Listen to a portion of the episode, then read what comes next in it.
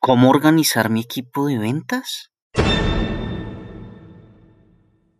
Uno de los principales retos que enfrentan los gerentes de ventas es definir o redefinir la organización y estructura que debe tener el equipo de ventas para lograr las anheladas metas comerciales.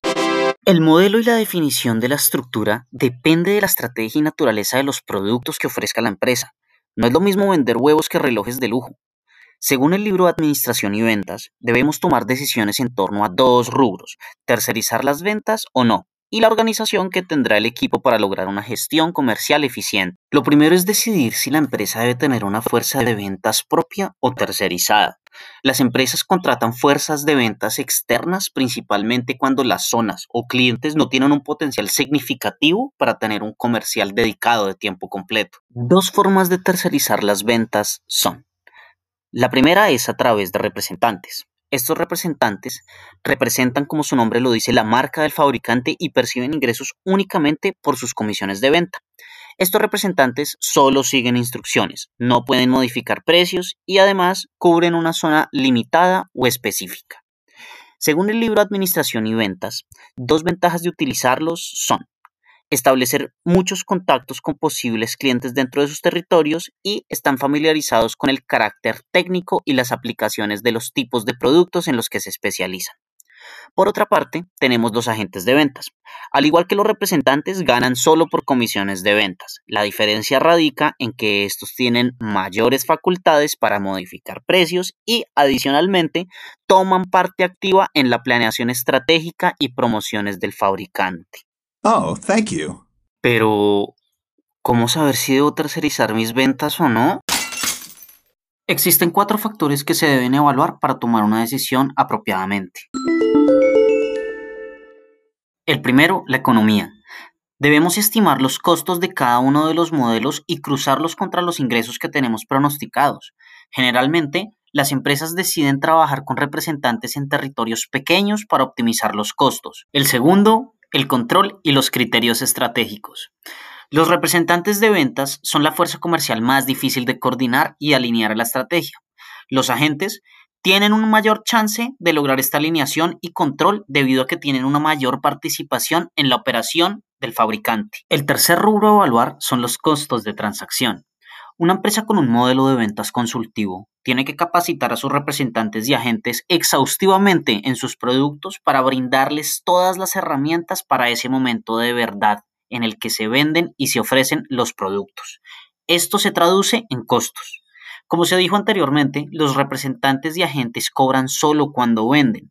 Una vez el cliente ya compró, estos difícilmente atenderán bien a sus clientes debido a que la atención postventa no les genera ningún ingreso adicional. Por último, debemos contemplar la flexibilidad estratégica. La tercerización de la fuerza de ventas se da usualmente debido a que las zonas o el mercado son inestables.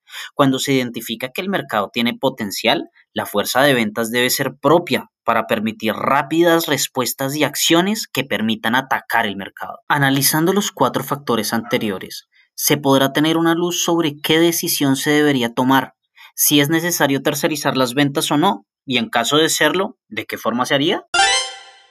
Ahora bien, una vez decidida si la fuerza de ventas de la empresa es propia o tercerizada, debemos estructurar la organización que tendrá nuestro equipo comercial, mejor dicho, cómo nos vamos a parar en la cancha. El libro Administración y Ventas nos cuenta sobre unas ventajas y desventajas interesantes de las siguientes cuatro opciones de la organización de equipos de ventas. La primera opción es la distribución por zonas geográficas. Consiste principalmente en organizar los vendedores por zonas o territorios delimitados. Pueden ser localidades, ciudades, departamentos o cualquier geografía o ubicación deseada por la empresa. Dos ventajas de esta opción son las responsabilidades son por zonas, así que nadie se concentra en una zona diferente y cada uno tiene claro qué es lo que tiene que hacer en dónde. Y un profundo conocimiento del territorio y clientes. Dos desventajas. Se necesita mucho personal, lo cual se traduce en costos, y los comerciales no se desempeñan bien ante la diversidad de clientes. Dicho lo anterior, debemos determinar ahora qué metodología de venta será la idónea para la operación. Existen dos posibles, la primera es la autoventa. Esta principalmente consiste en que el comercial lleva la mercancía con él y entrega inmediatamente, vende. El ejemplo clásico es el repartidor del carrito de Frito-Lay que cuando visita las tiendas ofrece productos y los entrega de una vez. La segunda metodología de venta son los comerciales tipo preventa. En este caso, el comercial no lleva consigo el producto, lleva un talonario de pedidos en donde los registra una vez va haciendo su ruta y posteriormente los envía al área de producción. La segunda forma de parar el equipo en la cancha es organizarlos por canales de distribución. Entre estos encontramos cuatro tipos de canales principales. El primero son los canales mayoristas. Estos son aquellos que tienen múltiples intermediarios. En el caso de los productos, podemos poner el ejemplo de Alpina, quienes venden su mercancía a un mayorista como Altipal que a su vez vende el producto a Corabastos para que posteriormente sea vendido a un tendero que permitirá finalmente entregarlo al consumidor final. En el caso de los servicios, podemos ejemplificarlo con Avianca. Estos venden grandes paquetes de etiquetes a Aviatur, quienes distribuyen a sus pequeñas agencias de viajes que por último los ofrecen al consumidor final. El segundo canal es el minorista, detallista o retail. De igual forma, se diferencia para bienes y servicios. En bienes generalmente se tiene uno o cero intermediarios. En nuestro ejemplo anterior, Alpina le vendería directamente a Carulla, quien finalmente lo venderá al consumidor final en sus tiendas. En el mundo de los servicios funciona de la misma forma. Retomando nuestro ejemplo, a Bianca ahora le vendería directamente a Despegar, que a su vez disponibilizaría los tiquetes para los consumidores finales. El canal industrial es exclusivo para bienes. En este caso, un fabricante vende un producto como materia prima a un intermediario quien lo transforma en un producto que se ofrece al mercado. Como ejemplo, podemos poner sobre la mesa una compañía cultivadora de albahaca. En esta compañía, del ejemplo, se vendería el producto a un centro de acopio quien transformaría, envasaría y vendería el producto con su marca. El cuarto canal posible es el institucional Aquí encontramos los productos o servicios que complementan una oferta. Para el caso de los bienes encontramos todo aquello que son insumos para la producción de productos, pero no son materias primas. En nuestro ejemplo de Alpina, aquí encontraríamos los empaques que se le venden a la compañía para que envase sus productos. En el mundo de los servicios, podríamos identificarlo con los minutos y los datos ofrecidos por Claro para que los comerciales de Carvajal Tecnología y Servicios puedan brindar excelentes niveles de atención a sus clientes. Existe una tercera posibilidad de parar el equipo en la cancha. Es en función a las cuentas o clientes clave. Dos ventajas de utilizar esta opción son máxima especialización por cuenta. Cada comercial conocerá profundamente sus clientes y excelentes niveles de atención y servicio. Dos desventajas evidentes los clientes deben ser suficientemente rentables para cubrir los costos generados por la asignación de los comerciales.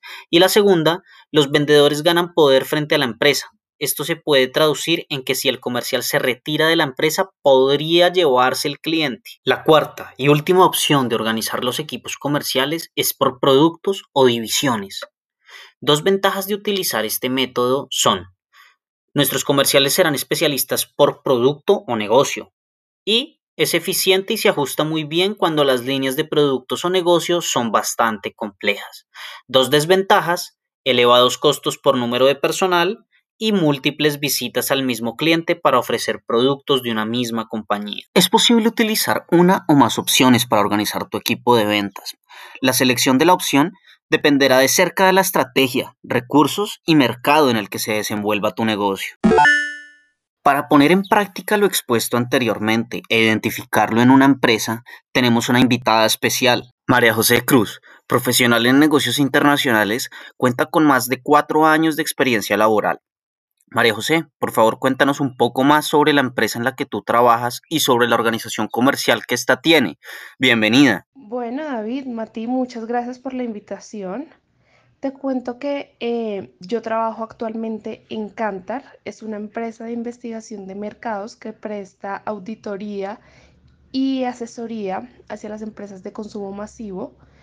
Eh, y nosotros tenemos como tal una venta, una fuerza de ventas comercial propia.